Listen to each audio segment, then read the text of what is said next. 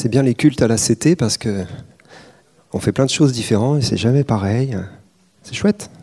Des églises, c'est un peu tous les dimanches la même chose. Ce qui peut être bien aussi parfois, mais en tout cas, il y a plein de bonnes choses qu'on vit et qu'on veut continuer de vivre. Je veux vous demander d'ouvrir votre Bible dans Matthieu 16.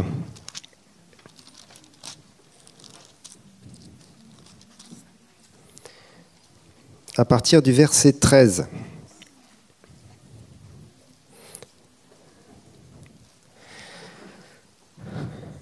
Jésus étant arrivé dans le territoire de Césarée de Philippe, il demanda à ses disciples, Qui suis-je au dire des hommes, moi le Fils de l'homme? Ils répondirent, Les uns disent que tu es Jean-Baptiste, les autres Élie, les autres Jérémie ou l'un des prophètes. Et vous leur dit-il, Qui dites-vous que je suis? Simon-Pierre répondit, Tu es le Christ, le Fils du Dieu vivant. Et ensuite, le texte nous parle de l'église que Jésus va bâtir sur la confession de Pierre. J'étais interpellé par ce, petit texte, cette petite histoire, parce que Jésus euh, va poser une question et c'est étonnant quand même. Il va dire, mais qu'est-ce que les gens disent de moi quoi? Vous avez déjà posé cette question aux autres? Ça fait un peu. un petit peu orgueilleux, le gars. Qu'est-ce qu'ils disent de moi? C'est quoi le bruit qui court dans la foule? Et bien sûr, euh, ne vous inquiétez pas, Jésus n'est pas orgueilleux, il n'est pas fier, mais il est en train de chercher quelque chose qui doit être confessé par Pierre, en fin de compte. Donc, il stimule les questions. La première question, c'est qu'est-ce que les autres disent de moi? Et la deuxième question va être plus précise, c'est et vous Qu'est-ce que vous dites de moi? Donc le Seigneur fait une différence déjà entre les autres, la foule, et puis ensuite ses disciples. Les autres, la foule, ils disent plein de choses très bien. Hein. Jean-Baptiste, euh, un grand prophète, tu es même Élie qui devait venir, Jérémie, pourquoi pas, enfin bref, c'est un peu genre chacun sa théologie beaucoup d'identités différentes sur qui est Jésus. Et ensuite, Jésus pousse la question, et vous? Qui dites-vous que je suis? Et là, d'un seul coup, Pierre a une révélation, puisque Jésus lui dira après, ce n'est ni la chair et le sang qui t'ont révélé cela, mais c'est directement mon Père qui est dans les cieux. Et Pierre dira, tu es le Christ, le Fils du Dieu vivant. Et sur la révélation de qui est réellement Jésus, sur la confession de Pierre, eh bien Jésus va bâtir son Église. L'Église est fondée sur l'identité d'une personne. Et cette identité, vous la connaissez, c'est celle de Jésus, Fils de l'homme, Fils de Dieu, le Messie, le Christ, celui qui a été envoyé dans le monde pour que le monde soit sauvé par lui et qui rétablira le royaume de David et qui reviendra dans la gloire. Eh bien, l'Église est fondée sur une personne, sur l'identité de cette personne. Et je voudrais vous parler de l'identité ce matin. Parce que si l'Église, avec un grand E, est fondée, elle repose sur l'identité d'une personne, c'est important de savoir qui on est. C'est important de savoir quelle est notre identité. Parce que l'identité de Christ, c'est l'identité de l'Église pièce d'identité de l'Église, nom, Christ, prénom, le vôtre. Hein? Alors bien sûr, on n'est pas tous des messies, ça se saurait. Dis à ton voisin, tu n'es pas un messie. tu n'es surtout pas le messie. bon, même si tu joues bien au foot, il n'y a qu'un messie au foot. Ah, il fallait la faire quand même. Puisqu'on parle toujours de rugby ici, moi je suis plutôt foot. Fait partie de mon identité aussi. Bon, bref. je t'aime, Jean-Louis.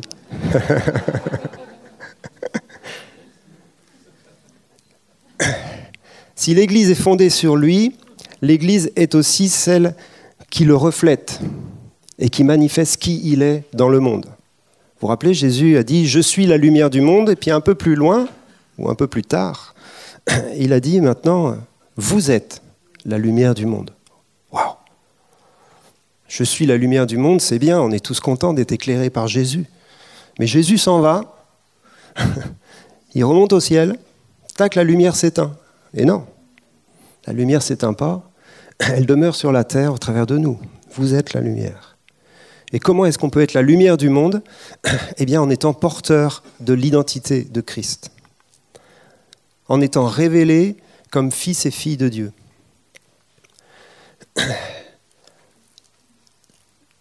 On reprend le, texte qu'on vient de lire.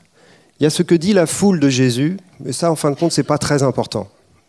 Parce qu'ils se trompent, parce qu'ils n'ont pas de révélation, et ils peuvent dire toutes sortes de choses. Ensuite, il y a ce que les disciples disent de Jésus. Et ce que les disciples disent de Jésus, c'est quand même la clé. Mais la troisième chose, et qui est liée à ce que Pierre va dire, c'est ce que le Père dit de Jésus.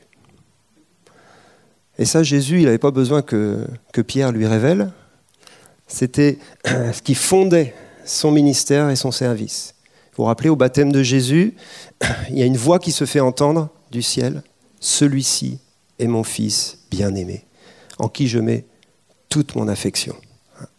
Et donc Jésus sait qui il est, parce que le Père a affirmé dans sa vie son identité. Et ensuite, Pierre va juste rajouter cette dimension messianique, qui est essentielle bien sûr, mais confesser de la bouche de Pierre, ça devient le fondement de l'Église. Celui qui confesse que Jésus est le Christ est de Dieu. Donc la confession de notre foi. Et notre identité repose sur qui il est. Mais Jésus savait exactement qui il était. Il était avant tout fils, avant d'être Messie. Messie correspond davantage à sa mission, à son ministère, à ce pourquoi il est venu. Avant cela, le fondement de son appel et de son identité, c'est il est fils. Et il est fils bien-aimé. Et c'est exactement la même chose pour chacun d'entre nous. Avant de trouver notre identité dans notre ministère, dans notre service, dans, les choses que l'on va faire pour le Seigneur, et ce sont des choses qui sont importantes de connaître et qui font partie de notre identité, le fondement de qui nous sommes, c'est d'être fils et filles de Dieu, enfants de Dieu. Vous vous rappelez le, message de la semaine dernière On n'avait pas précisé à, notre ami euh, qu'on allait parler de l'identité pendant le, temps de la rentrée. Et bien sûr, il était euh, vraiment conduit par le Seigneur. Hein. C'était le sujet de, de la semaine euh, qu'il avait enseigné, l'amour du Père, l'identité de Fils. C'est le fondement. Si c'est le fondement pour Jésus, c'est aussi également le fondement pour nous. Il nous est arrivé quelque chose de, pas terrible euh, vendredi soir. Euh, on a garé notre voiture euh, pas loin du, nouveau café. C'est juste une anecdotique, mais peut-être pas trop, parce qu'on allait en ville. Et quand on est revenu à la voiture, les quatre fenêtres étaient ouvertes. Je ne sais pas comment ils ont fait. On ne sait pas si c'est la voiture qui s'est ouverte toute seule ou s'il y a eu une effraction. Euh, peu importe. Pour la petite histoire, c'est une Volkswagen, ma voiture. Volkswagen, en ce moment, a un problème d'identité. Bon.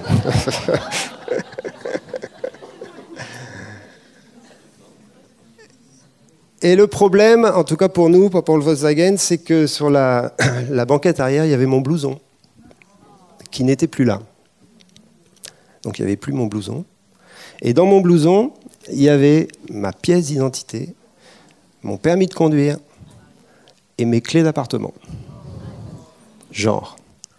J'étais content, j'avais gardé ma carte bleue avec moi. Bon, bref, ça c'est la petite histoire. Alors après, je vous dis pas, on a samedi, euh, commissariat, ta, ta, changez les serrures, parce que évidemment, vous faites, vous tapez mon nom sur Internet, vous avez direct mon adresse. Hein. pouf, dans la petite case à droite. Ça marche comme ça maintenant. Donc du coup, changer les serrures, les serrures de l'immeuble, les serrures de l'appartement. Bon bref, ça c'est la petite histoire. Euh, et j'étais euh, vraiment, j'étais pas content, j'étais même angoissé vendredi soir. Je sais pas, j'étais vraiment pas bien avec ça. Ce qui est normal, mais je trouvais que c'était quand même un peu trop gros mon angoisse par rapport à la problématique. Et samedi matin, je me réveille, tôt. Et d'un seul coup, je fais un lien entre mon message de ce matin et ce qui vient de m'arriver. Et d'un seul coup, révélation. C'est devenu une bénédiction, mon truc. mon vol. Je me suis fait voler mon identité. En plus, pour la petite histoire, il y a plein de petites histoires dans la grande histoire. Quand j'ai voulu aller chercher mon passeport pour euh, me dire quand même j'ai une pièce d'identité, mon passeport est périmé depuis le mois de janvier 2015. Mais ce qui m'a parlé dans cette petite histoire, c'est que je me suis fait voler ma pièce d'identité et mes clés. Et le Seigneur m'a montré qu'il y avait un lien vachement important entre ton identité et les clés que tu as dans les mains. Et les clés que le Seigneur veut nous donner. Et si on, relit l'histoire qu'on a lue tout à l'heure, lorsque Pierre a confessé l'identité de Christ, juste après Jésus lui dit, Tu es Pierre, et sur cette pierre je bâtirai mon Église. Donc Jésus utilise sa confession pour donner une identité à Pierre et une, identité vachement importante dans le projet de Dieu. Tu es pierre, sur cette pierre je bâtirai mon église, les portes du séjour des morts ne prévaudront pas contre elle, je te donnerai les clés du royaume des cieux. Ce que tu liras sur la terre sera délié dans le ciel. L'autorité de Pierre est fondée dans son identité. S'il perd son identité, il perd son autorité. Si on perd notre identité de vue, on perd notre autorité. On est dans un temps euh, où Dieu est en train vraiment de préparer son Église, on l'a dit, on l'a redit, on le redira, parce qu'il vient bientôt. C'est la préparation de l'épouse. C'est un temps difficile qui, est sur la terre en ce moment et qui va aller grandissant. Et il est essentiel que l'Église entre dans sa dimension d'autorité. Il est essentiel que chacun d'entre nous prenons conscience de qui nous sommes. Et moi, avec cette petite histoire, là, d'un seul coup, je me suis dit, mais si je perds mon identité, vous savez, c'est bizarre qu'on n'a plus de papier, vous, allez euh, faire la queue euh, au commissariat, et puis euh, moi, je réfléchissais, vous avez le temps de réfléchir là-bas, hein, c'est assis, vous attendez, quoi. Eh bien, je réfléchissais à, tous ces réfugiés là qui débarquent. Tous ces gens qui viennent, parfois, ils n'ont plus de papier. Tous les apatrides. De plus avoir de pièces d'identité, c'est énorme. Et dans certaines circonstances, ça peut devenir euh, euh, vraiment compliqué. Notre identité est double. Nous sommes fils de la terre, fils d'Adam, nés d'en bas. Et bien sûr, nous sommes fils de Dieu, renouvelés par le Saint-Esprit, nés d'en haut. Et en nous, il y a cette, euh, ce combat entre deux identités.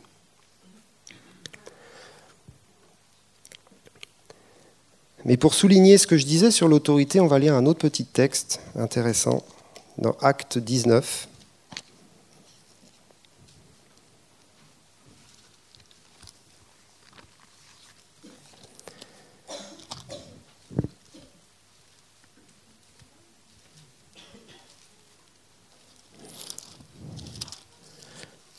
Je cherchais acte avant les évangiles. Je risquais pas de trouver grand-chose. Verset 13, petite histoire assez marrante, on en rigole souvent. Quelques exorcistes juifs ambulants essayèrent d'invoquer sur ceux qui avaient des esprits malins le nom du Seigneur Jésus, en disant Je vous conjure par Jésus que Paul prêche. Ceux qui faisaient cela étaient sept fils de Séva, juif, l'un des principaux sacrificateurs. L'esprit malin leur répondit, Je connais Jésus et je sais qui est Paul, mais vous, qui êtes-vous? Et l'homme dans lequel était l'esprit malin s'élança sur eux, se rendit maître de deux d'entre eux et les maltraita de telle sorte qu'ils s'enfuirent de cette maison nus et blessés. Il y a une question d'autorité énorme dans ce texte-là. Et cette question d'autorité, elle est liée à l'identité de ceux qui essayent de chasser les démons. Et le démon, il n'est pas dupe. Il ne sait pas qui ils sont. Ou quelque part, il sait très bien qui ils sont, Et il sait très bien qu'ils n'ont aucune autorité. Parce qu'ils prêchent par le nom de Jésus que Paul prêche. Si on cherche à exercer notre autorité par une délégation un peu trop lointaine, au bout d'un moment, il n'y a plus grand-chose. Et la réponse du démon est étonnante. Je connais Jésus. Et il tremble. Et je sais qui est Paul. Et il tremble aussi. Je vous assure que quand Paul débarquait dans une ville, les démons tremblaient. Ils savaient que c'était fini pour eux.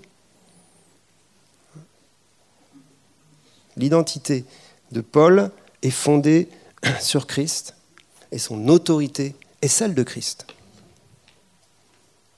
Vous vous rappelez ce que Paul dit de lui-même? Ce n'est plus moi qui vis, c'est Christ qui vit en moi. Quelqu'un qui peut dire ça, pas simplement pour réciter un beau verset, mais parce qu'il le vit réellement, il fait trembler l'enfer. C'était le cas de Paul et de plein d'autres autour de lui et depuis. Ce n'est plus moi qui vis, c'est Christ qui vit en moi. Quelle est notre nouvelle identité? C'est des choses qu'on connaît, c'est des choses qu'on se répète régulièrement. Mais je crois qu'on est dans un temps où le Seigneur veut qu'on creuse ça à nouveau. Et qu'on creuse ça à nouveau et peut-être d'une manière nouvelle également. Le problème avec cette histoire d'identité, c'est que bien souvent notre identité première, celle de notre vie sans Dieu, a été bafouée, a été brisée, a été humiliée. Et du coup, on ne sait même pas qui on est dans l'ancienne vie. Et c'est compliqué de trouver notre identité en Christ si on n'a pas trouvé notre identité déjà au départ de qui on est. Et depuis des, années maintenant, il y, a vraiment tout un mouvement euh, dans l'Église qui est bon, qui vient de Dieu, qui parle de la restauration de l'identité, qui parle de la guérison de notre vie passée pour pouvoir être euh, restauré et pour pouvoir marcher avec Dieu. Et tout cela est fondé dans l'amour du Père, dans cette, cette réception de l'esprit d'adoption, pour que notre identité soit guérie, soit restaurée, et qu'on soit des chrétiens bien dans leur peau, capables d'être aimés par Dieu pour pouvoir aimer les autres. Vous connaissez tous ce principe et c'est essentiel. Mais ça, c'est notre ancienne identité quand même elle est liée à la nouvelle. Mais la nouvelle identité, c'est quelque chose d'encore plus grand que ça. Ce n'est pas juste notre ancienne identité restaurée. Non. C'est aussi recevoir un nom nouveau. Recevoir une identité qui est celle qui est attachée à notre espérance éternelle. C'est l'identité de fils et de filles de Dieu. C'est complètement mystérieux. D'ailleurs, Paul dira, Christ en nous, l'espérance de la gloire. Et il dit c'est un mystère caché, ça. Mais c'est ça notre identité. C'est Christ en nous. Et vous savez, lorsque il y a la persécution qui vient, lorsqu'il y a des, temps difficiles où les chrétiens sont persécutés, et, ça, ça, arrive exactement en ce moment où je vous parle, hein, dans certains endroits du monde, et c'est arrivé dans toute l'histoire de l'Église, lorsque la persécution arrive et que les, chrétiens sont soumis à cette pression de savoir est-ce qu'ils vont renier Christ ou pas, parce que c'est ça la persécution. Est-ce que je vais renier Christ ou est-ce que je vais confesser Christ malgré euh, peut-être la mort qui m'attend? Là, c'est plus de savoir s'ils sont à l'aise dans leur basket ou pas. C'est de savoir qui ils sont en Christ c'est savoir est-ce qu'ils ont reconnu leur filiation au ciel Est-ce qu'ils ont décidé de dire la vie sur cette terre, euh, elle m'importe peu parce que j'ai été racheté pour vivre éternellement avec Christ. Ce n'est plus moi qui vis, c'est Christ qui vit en moi. Et du coup, ils confessent Jésus, avec les conséquences peut-être dramatiques que cela va, donner dans leur vie. Bien sûr, il y a une action de la grâce de Dieu à ce moment-là, il y a l'Esprit de Dieu qui les fortifie, qui leur donne la capacité, mais quand même, on ne connaît pas toutes les histoires. Mais il y a peut-être des chrétiens qui allaient à l'église tous les dimanches et qui ont renié le Seigneur par peur de la souffrance, et on ne va pas les juger, ceux-là. Et si je parle de ça, c'est parce que le, contexte, qui n'est pas encore un contexte de persécution, mais le contexte dans lequel nous sommes, nous appelle à une autorité plus grande et à une recherche de notre identité à un autre niveau.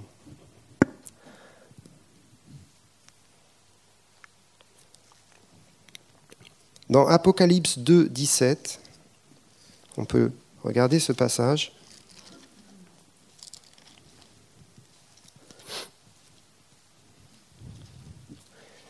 C'est dans les lettres aux sept églises, vous savez, à la fin, à chaque fois, il y a une promesse qui est faite, et ces promesses sont faites aux vainqueurs.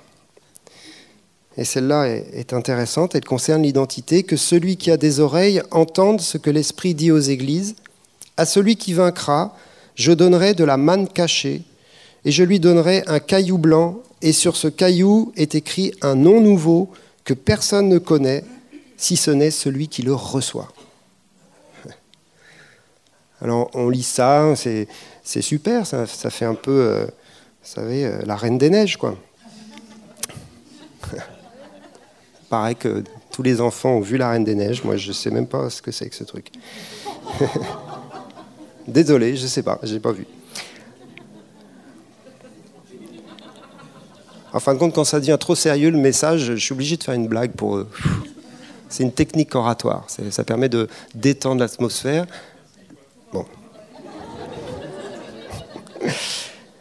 En tout cas, à celui qui vaincra, et à chaque fois, dans les sept lettres aux églises, les promesses sont faites aux vainqueurs. Donc ça nous parle, bien sûr, d'un combat. Il n'y a, pas de, a pas de vainqueur sans combat. Vous n'avez qu'à demander au rugbyman. Ça nous parle d'un combat, ça nous parle d'une réalité d'opposition, et d'opposition spirituelle. Les ennemis, on les connaît, le péché, la chair, le diable, il y a tout ce qu'il faut. Mais les promesses, et ce sont des promesses d'éternité, des promesses qui concernent la vie d'après. Ces promesses sont faites aux vainqueurs. Donc à des gens qui ont appris à se battre et qui se sont tenus dans la victoire pendant toute la période de leur vie, et notamment celle de la fin des temps qui concerne l'Apocalypse. Et donc une de ces promesses, hein, c'est une nouvelle identité. C'est un caillou c'est étonnant, hein. donne un caillou. Et sur le caillou, il y a écrit un nom nouveau que personne ne connaît, si ce n'est celui qui le reçoit. Alors, ça veut dire quoi? Est-ce que ça veut dire qu'on va connaître notre nouvelle identité au moment où on va recevoir le, le petit caillou blanc? Oh, je m'appelle Ursule. Manque de bol. Ou est-ce que ça veut dire que on saura déjà qui on est. Mais il n'y aura que nous qui le saurons? On peut comprendre ça comme ça. En tout cas, ça parle d'une identité. Et ce n'est pas juste un nom. Mais le nom est important puisque le nom correspond à la personne et à l'identité de la personne.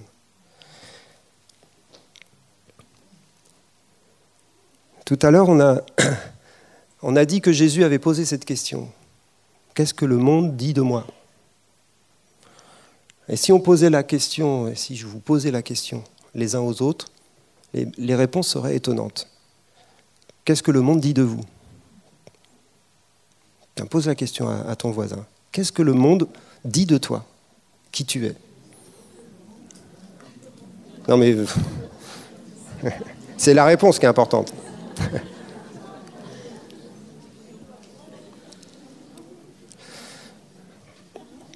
ce que nous sommes est caché aux yeux du monde. Même si vous êtes un, super euh, témoin qui évangélise tout le monde à son travail, euh, au point où les gens... Bon bref. ils ne savent pas qui vous êtes quand même. Ils savent vous êtes un chrétien, ils savent vous êtes un prêcheur, un gars qui aime la Bible, qui va à l'église tous les dimanches, toute la liste là. Donc ils vont, dire qui vous êtes avec toutes ces choses-là, qui sont des choses sociologiques, et ils vont vous attaquer sur ces choses-là mais ils ne savent pas qui vous êtes. Les enfants de Dieu sont cachés. On est cachés aux yeux du monde. On est cachés aux yeux du monde. Après, qui dites-vous que je suis demandera Jésus. Et là, on peut se le dire les uns aux autres. Et normalement, on devrait monter d'une révélation. Là. Si tu demandes à ton frère en Christ, dis-moi qui je suis. Normalement, je dis bien normalement, il devrait confesser davantage ton identité en Christ. Hein? Il doit voir quelque chose qui est fort en toi, quelque chose qui reflète le caractère de Jésus, qui reflète les choses du royaume, qui reflète des choses que le monde n'a pas. Tu n'es pas juste un gars sympa, quoi. Il y a des gars sympas dans le monde. Tu as quelque chose de Christ en toi. Dis-le à ton voisin, il va être content. Mais c'est vrai. Il y a quelque chose de Christ en toi. Il y a quelque chose que je vois et moi je sais que c'est Christ. Je sais que c'est Christ.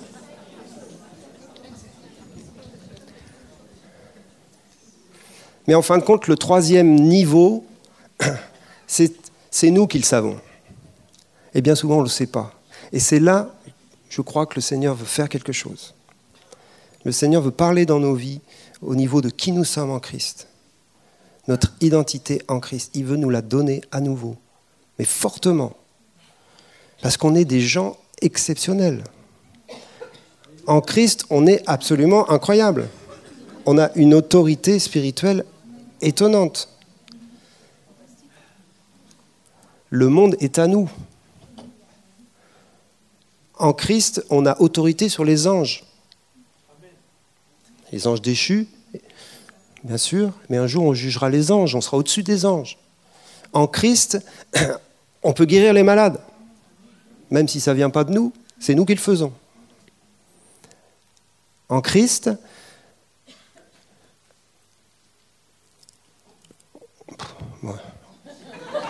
voilà, il faut que je revienne à mon message. On peut ressusciter les morts. Voilà, je cherchais un truc plus haut.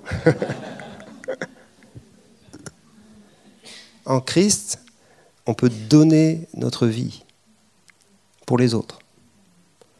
Si vous commencez à mettre les standards de Christ, euh, waouh Mais c'est ce qu'on est. C'est ce qu'on est. Et ça m'amène à un autre texte, un peu plus loin, dans Apocalypse 3, verset 12. Toujours euh, dans les promesses aux vainqueurs, celui qui vaincra, je ferai de lui une colonne dans le temple de mon Dieu. Ça, ça, m'a jamais fait kiffer, ça. Et il n'en sortira plus, en plus, c'est surtout ça, quoi. J'écrirai sur lui le nom de mon Dieu et le nom de la ville de mon Dieu, de la nouvelle Jérusalem qui descend du ciel d'auprès de mon Dieu, et mon nom nouveau. Il y en aura des choses écrites sur notre tête. Hein. Waouh Le nom de notre Dieu. Vous savez que c'est un nom imprononçable ça va être écrit sur nous. Waouh Ça va être notre identité, pièce d'identité, le nom de Dieu. Waouh Ensuite, le nom de la ville de mon Dieu. Et je ne savais pas du tout qu'on allait prier pour Jérusalem ce matin. Comme quoi, j'étais un peu inspiré. Dans notre identité, il y a une ville. Et vous connaissez tous le verset qui dit De Sion tous y sont nés. Nous sommes nés d'en haut, nés de la ville de Sion, et nous retournons à cette nouvelle Jérusalem qui descend des cieux. Waouh Et notre identité, elle va retrouver son chez elle. Vous vous rappelez les clés? L'identité te permet d'avoir des clés, des clés pour entrer. Personne ne pourra entrer dans la nouvelle Jérusalem s'il n'aura pas la bonne identité. Il y a des gens qui seront refusés dans le royaume des cieux. Et même des chrétiens. Mais Seigneur, Seigneur, nous avons chassé les démons en ton nom, nous avons fait plein de trucs super. Retirez-vous de moi. Je ne vous connais pas, dit le Seigneur. Donc pour entrer dans la nouvelle Jérusalem, notre identité est la clé. Seuls les enfants de Dieu, nés de Sion et qui ont revêtu Christ, entreront.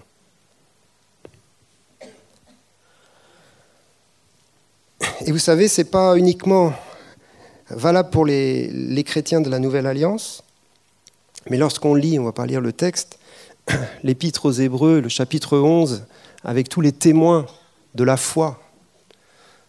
Et quand on parle d'Abraham et tous ceux qui l'ont suivi, il est dit qu'ils avaient en vue la cité éternelle.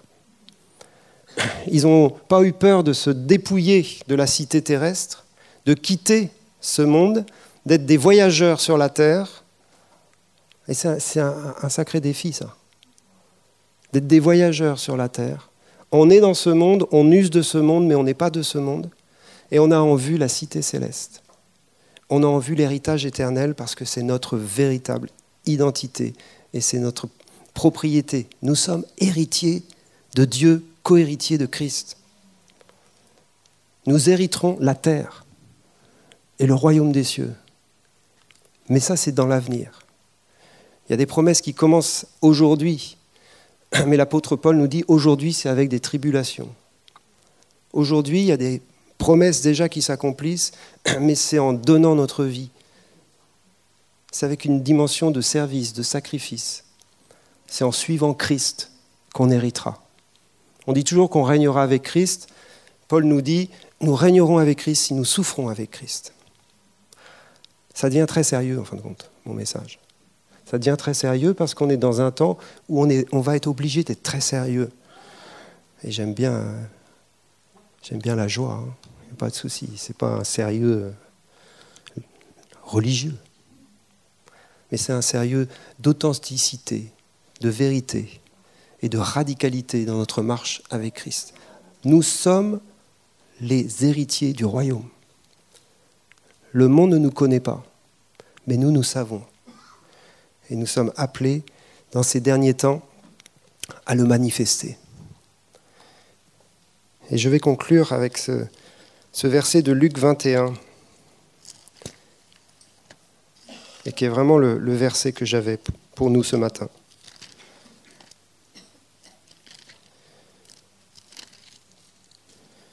On est dans le, discours de Jésus sur le mont des Oliviers. C'est un discours qui concerne la fin des temps. C'est le pendant du discours de Matthieu 24, qui est plus fouillé dans Matthieu 24. Dans Luc 21, Jésus parle de ces temps de la fin, hein, qui ont déjà commencé hein, depuis 2000 ans, mais on, est encore plus proche de ces choses, et on y, on y entre de plus en plus en tout cas. Et au verset 27, il nous dit, Alors on verra le Fils de l'homme venant sur une nuée avec puissance et une grande gloire. Et verset 28, pardon, c'était celui-là. Quand ces choses commenceront à arriver, Redressez-vous et levez vos têtes parce que votre délivrance approche. Et j'ai toujours eu une lecture euh, euh, un peu, euh, on va dire, négative de ce verset, dans le sens où c'est comme si on était complètement écrasé, et puis d'un seul coup le Seigneur revient, et puis au dernier moment, oh, ouf, ça y est quoi, c'est fini la galère. Il y a un peu de ça quand même.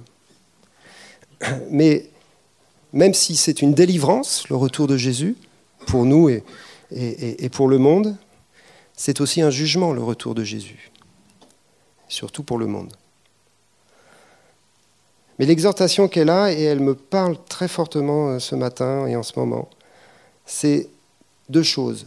Redressez-vous et relevez la tête. Et je crois que c'est le mot d'ordre aujourd'hui dans nos vies, de plus en plus. Il faut qu'on se redresse spirituellement. Il faut qu'on arrête de considérer qu'on est faible, qu'on est euh, euh, plein de problèmes, qu'on a besoin de guérison, de relations d'aide, même si c'est vrai. Il y a un moment donné, il faut que tu te redresses dans ton identité en Christ. Et c'est de cela que le Seigneur parle fortement en ce moment. Redresse-toi parce que tu es quelqu'un d'incroyable. Tu es un fils de Dieu, tu es un héritier. Tu régneras avec Christ. Redresse-toi.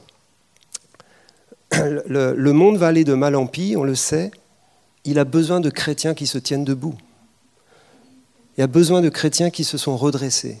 On ne va pas attendre que Jésus revienne pour se redresser dans notre identité. On va le faire maintenant. Je me redresse et je relève la tête. Et la tête, ça nous parle de l'autorité aussi. Christ est la tête, il est le chef. Je relève la tête. C'est pas juste pour regarder le ciel parce que Jésus revient. C'est pas mal de faire ça. Mais c'est de relever l'autorité de Christ qui est dans nos vies. Dans nos vies individuelles déjà. Une autorité face à la tentation, face au péché, face au monde qui nous entoure, face aux épreuves, aux circonstances difficiles. Je vais régner avec Christ. Je vais recevoir la grâce de Dieu pour régner sur mes circonstances. Et euh, hier, enfin avant-hier, j'ai pas régné sur mes circonstances avec cette histoire de bagnole. Et je me suis retrouvé ridicule là encore.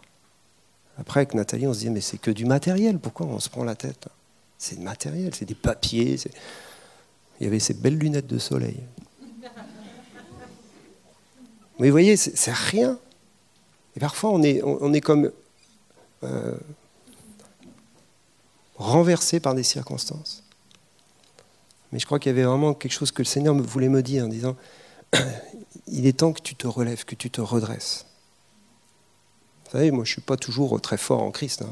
Pas parce que j'ai le micro de temps en temps que des moments, euh, c'est un peu euh, la misère. Hein. Et je crois que le Seigneur nous dit, redresse-toi. Tout cas, il me le dit à moi. Donc voilà, puisque j'ai le micro, je vous le dis à vous. Redresse-toi dans ton identité. Relève la tête. Relève l'autorité. Les clés, c'est toi qui les as. Tu as les clés pour ta propre vie. Et ensemble, on a les clés pour le quartier et pour la ville. Donc si on redresse nos têtes, on relève notre autorité individuelle, voilà, communautairement, il va se passer des choses. Il s'en passe déjà, il va s'en passer encore plus. Et plus il y en a qui prennent au sérieux qui ils sont, eh bien, plus le monde va voir Christ. Nous sommes la lumière du monde. On va terminer par un, petit temps de prière et un, temps de réponse. Je crois que c'est bien de, répondre à, ce message, à cet appel de Dieu, à relever nos têtes, à nous redresser. Je vous invite à vous lever.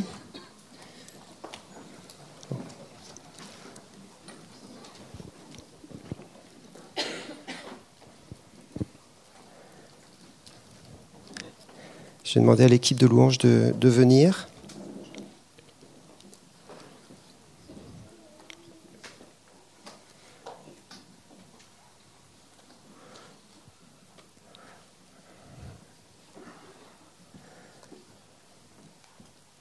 On va prier et je vais faire un appel. Seigneur, nous, nous sommes encore une fois saisis par toi. par l'héritage que tu as placé devant nous, par le ciel, la gloire, le règne, et toutes les choses que tu nous as montrées et que tu veux nous montrer encore. Seigneur, nous savons qu'il y a des temps difficiles dans lesquels euh, nous sommes, dans lesquels le monde se trouve, et nous voulons vraiment euh, recevoir ce que tu veux faire en nous pour traverser cette période pour être l'Église que tu veux que nous soyons, pour être les chrétiens que tu veux que nous soyons. Seigneur, tu nous parles d'identité ce matin, tu nous parleras certainement de plein d'autres choses encore. Et nous voulons te demander, Seigneur, de, de toucher nos vies par rapport à cette question de l'identité. Je prie, Saint-Esprit, que tu, tu fasses ce travail